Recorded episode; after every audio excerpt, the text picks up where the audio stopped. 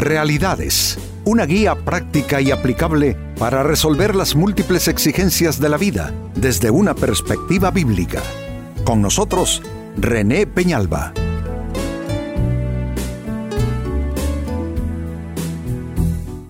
Amigos de Realidades, sean todos bienvenidos. Para esta ocasión nuestro tema, ¿cómo es el testimonio de tu verdad? Amigos, hay verdades en dos o tres dimensiones. Está la verdad universal, digámoslo así. Jesucristo dijo, conoceréis la verdad y la verdad os hará libres. Es un concepto universal. Está también eh, la verdad eh, que mm, corresponde a otros asuntos en distintos órdenes de la vida hay verdades eh, que se sustentan para el bienestar de la vida humana en términos familiares, por ejemplo, en términos eh, eh, cívicos también, en términos ciudadanos, en términos morales. Hay verdades que hay que respetar. Pero también está esa otra dimensión, la verdad personal. Este es un ámbito donde ya es cada individuo que determina qué es lo eh, válido para eh, sí mismo, para sí misma, ah, cuáles son sus eh, conceptos de vida, sus enfoques, su filosofía de vida, sus convicciones. Es la verdad de cada individuo, hombre, y aquí no queda más remedio que respetar. Es un derecho humano el derecho a tener una conciencia propia, y aunque podamos no coincidir con distintas personas y o grupos, la realidad es que hay una verdad propia para cada individuo y eso pues no queda más remedio que aceptarlo. Pero nuestro programa de hoy tiene como intención que tú eh, revises, que vuelvas a observar esa verdad tuya propia, personal, como para garantizarte estar bien, eh, no solamente en razón de ti mismo y de tu conciencia, pero por qué no decirlo también, estar bien de cara a Dios, de cara al cielo. Pues es nuestro tema entonces, ¿cómo es el testimonio de tu verdad? En la tercera carta de Juan capítulo 1 verso 3 se lee, pues me alegré mucho cuando algunos hermanos vinieron y note que hay un momento en que serán los demás que van a testificar de qué clase de verdad es la tuya y la mía. Vinieron, dice, algunos hermanos vinieron y dieron testimonio de tu verdad. Esto es de cómo andas en la verdad. Es interesante este, esta, esta manera en que se presenta el texto, porque está hablando de la verdad, pero hay una verdad personal y esa verdad personal tiene que ver con cómo yo practico la verdad universal.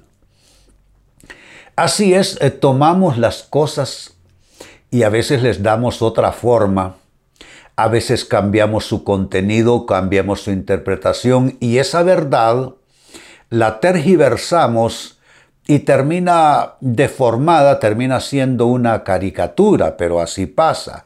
Ahora, interesantemente, en, lo que aquí se lee dirigido a una persona en particular, dice que vinieron varios hermanos en la fe y no la persona, sino ellos testificaron de eh, la verdad de esta persona, es decir, cómo esta persona practica la verdad de Dios. Que así se pueda decir de nosotros de ti y de mí, amigo, amiga, es lo ideal, es lo que realmente nos conviene en el Señor. Pues bien, con esta escritura de fondo, la pregunta será, ¿cómo debe ser el testimonio de tu verdad? ¿Cómo debiera ser ese testimonio? ¿Qué debieran los demás opinar? ¿Qué debieran decir al observar cómo tú practicas y ejercitas tu verdad. ¿Cómo debe ser ese testimonio de tu verdad? Primera respuesta. Debe ser un testimonio verdadero y sin engaño. Cuando tú eh, tomas herramientas, mecanismos, métodos no válidos, como es el engañar, entonces todo se tergiversa, todo se contamina, todo se echa a perder. ¿Cuántas personas hay, amigos, que lo dicen correctamente? Tienen ideas que al escucharlas, tú dices son ideas correctas. Si se trata de asuntos cristianos, tienen la doctrina correcta, la teología correcta, pero la práctica no lo es. En su práctica de relaciones familiares, de negocios, en general eh, admiten el engaño.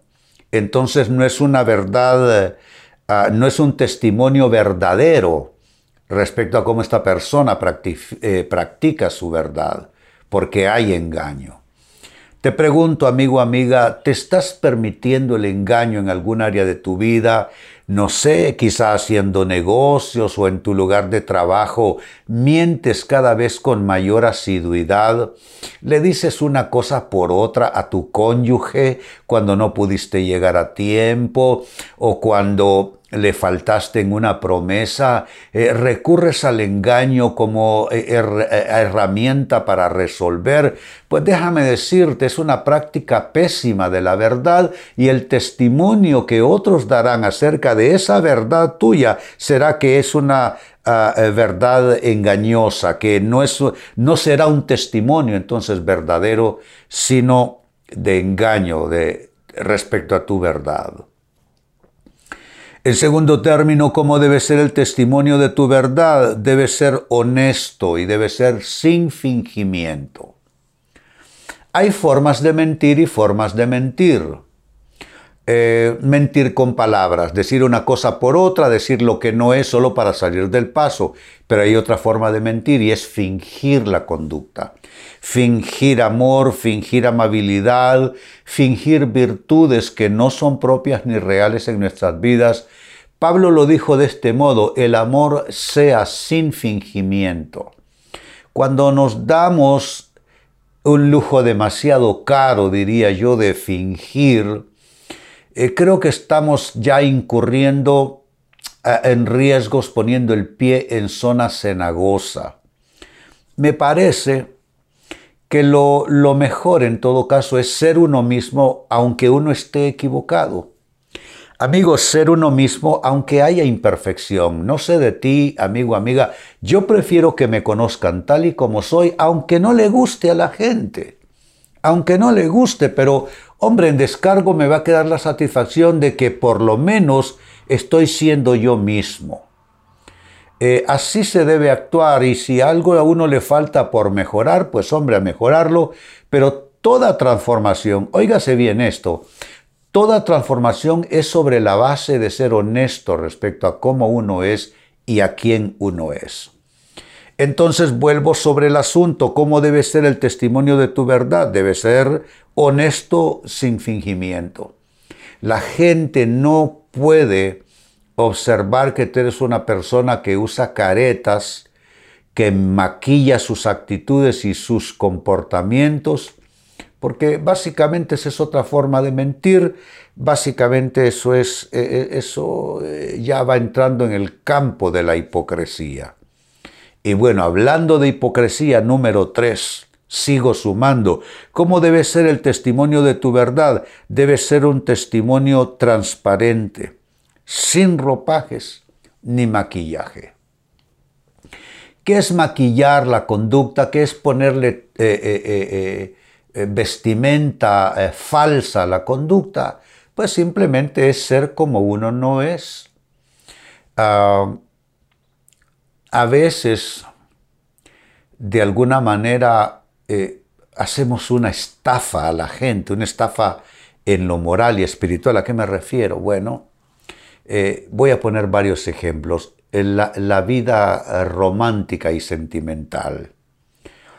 ¿Cuántas personas vieron a un santo representado cuando esta persona le declaraba su amor, incursionaba tratando de ganar su corazón, se estableció esa relación solo para darse cuenta eh, con tristeza esta otra, que aquello era solamente maquillaje y ropaje, que la persona no era así. Yo siempre les digo, eh, cuando he tenido consejerías matrimoniales, no es que alguien cambió en el proceso, que mucha gente dice, no, es que mi cónyuge de pronto cambió. No, nadie cambia. Lo que había sucedido es que no habías visto bien a esta persona. Esta persona siempre fue así. Pero lo escondió, lo maquilló, lo, lo vistió de otra cosa y eso te dificultó poder ver la realidad. Por eso uno debe darse el suficiente tiempo para conocer y reconocer a las personas, para poder ver qué hay detrás de sus palabras, para poder ver sus motivos, sus verdaderas intenciones. Y eso sucede, amigos, no solo en el ámbito de lo sentimental, de lo romántico, en el mundo de los negocios, ¿cuántos se metieron a hacer negocios con una persona que fue un fraude? Fue un fraude porque maquilló todo el asunto, su conducta, eh, eh, sus actitudes, eh, le puso un ropaje y el otro dijo, yo con esta persona hago negocios a ojos cerrados y por supuesto cerró los ojos y ahora esa persona está recogiendo pedazos. No puede ser. Tu testimonio no puede ser un testimonio ah, que no tenga transparencia, tiene que ser sin ropajes y sin maquillaje. Y finalmente, número cuatro, ¿cómo debe ser el testimonio de tu verdad? ¿Cómo practicas tú la verdad? Debe ser un testimonio ah, sencillo, eh, sin enredos ni complejidades. Hay personas que todo lo enredan, que todo lo complican. Les falta eso que se llama sencillez. Jesucristo apeló a la sencillez diciendo que debiéramos ser como niños si queremos ser parte del reino de los cielos y del reino de Dios. Ser como niños, básicamente sencillez. Ah, vivimos en el mundo donde la sencillez es debilidad, así se considera. La persona sencilla todo mundo va a abusar de ella, por tanto, sencillez no es lo que la gente quiere. La gente quiere eh, viveza, la gente quiere eh, ser astuta, la gente quiere ser ágil mentalmente, eh, ser habilidosa, saber cómo jugar con la malicia y con todo eso. Porque el mundo así lo califica. Pero Dios, que es al final del día el juez de toda la vida humana, Dios habla de la sencillez como una virtud, no como una debilidad. Y puede ser que me esté escuchando y viendo en este tema alguien que ha tenido malas experiencias de vida y se dijo lo siguiente, yo de aquí en adelante no vuelvo a actuar con sencillez con nadie renuncio a ser sencilla de corazón, de aquí en adelante voy a aplicar la ley del más vivo en todos mis asuntos, la ley del más ágil, del más eh, eh, eh, largo, el más ligero. Bueno, así pasa cuando tenemos malas experiencias de vida, pero déjame decirlo que eso como medicina es pésimo, es pésima medicina. No hay por qué perder la sencillez solo porque alguien se aprovechó de ti. Si alguien se aprovechó de ti, Dios le va, no creas que no, Dios le va a sacar la factura. Pero tú sigues siendo lo que eres, no tienes que armarte de un, de un equipamiento, de una armadura solo porque alguien te lastimó, porque tú fuiste sincero y sencillo con él. No. Tu testimonio debe ser un testimonio amigo, amiga, de sencillez, sin enredos, sin tapujos, sin complejidades. Eso es importante. Vuelvo al texto que leímos de inicio, tercera carta de Juan, capítulo 1 y verso 3. Dice así, pues me alegré mucho y es, debe ser siempre motivo de alegría esto, me alegré mucho cuando algunos hermanos vinieron y dieron testimonio de tu verdad. Qué bueno cuando los demás hablan bien de nosotros, ¿no es cierto? Dieron testimonio de tu verdad, esto es de cómo andas en la verdad.